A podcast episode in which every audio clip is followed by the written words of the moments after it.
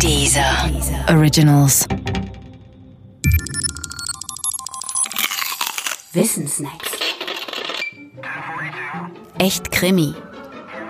Wissenschaft als Verbrechensaufklärung. Was die Sprache verrät. Forensische Phonetik. Wenn du dein Äußeres betrachtest, dann stellst du an dir Merkmale fest, die du und nur du hast. Die Papillarleisten auf den Unterseiten deiner Fingerkuppe etwa. Die Form deiner Ohren, die Form und Struktur deines Gebisses oder auch deine DNA. Wenn diese einzigartigen Merkmale Spuren hinterlassen, zum Beispiel an einem Tatort, dann ist es nicht gut um dich bestellt, denn die Spuren können dir und nur dir zugerechnet werden. Du findest an dir aber auch Merkmale, die veränderbar und deshalb nicht eindeutig sind. Deine Haarfarbe zum Beispiel oder auch die Sprache, die du sprichst.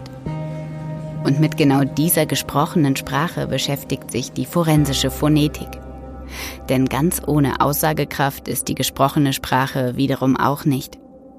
Wie auch. Um Sprache produzieren zu können, braucht es ja organische und anatomische Voraussetzungen beim Sprecher.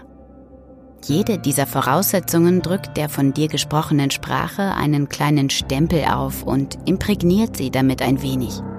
Ein voluminöser Brustkorb beispielsweise ist ein idealer Resonanzkörper.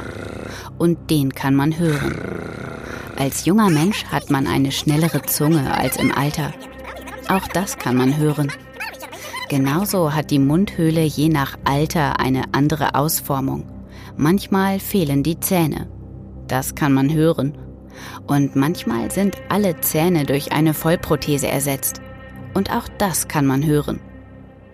Phonetiker entnehmen einer Stimme leicht, ob es sich bei ihr um die Stimme eines Sprechers oder einer Sprecherin handelt. Oder auch, wie alt er oder sie ungefähr ist.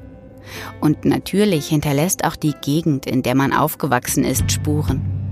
Zum Beispiel als Dialekt. Doch selbst wenn jemand keinen Dialekt im eigentlichen Sinn spricht, dann sind die Art und Weise, welche Laute beim R oder beim CH produziert werden, mehr als berät für seine Herkunft. Solche Merkmalsanalysen sind aber nur eine Aufgabe der forensischen Phonetik.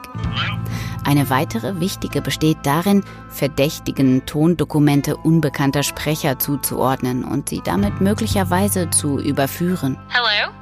Oder auch umgekehrt, einen Verdächtigen zu entlasten. Doch auch hier gilt, Überführung und Entlastung wie bei der DNA kann es beim Stimmenvergleich nicht geben.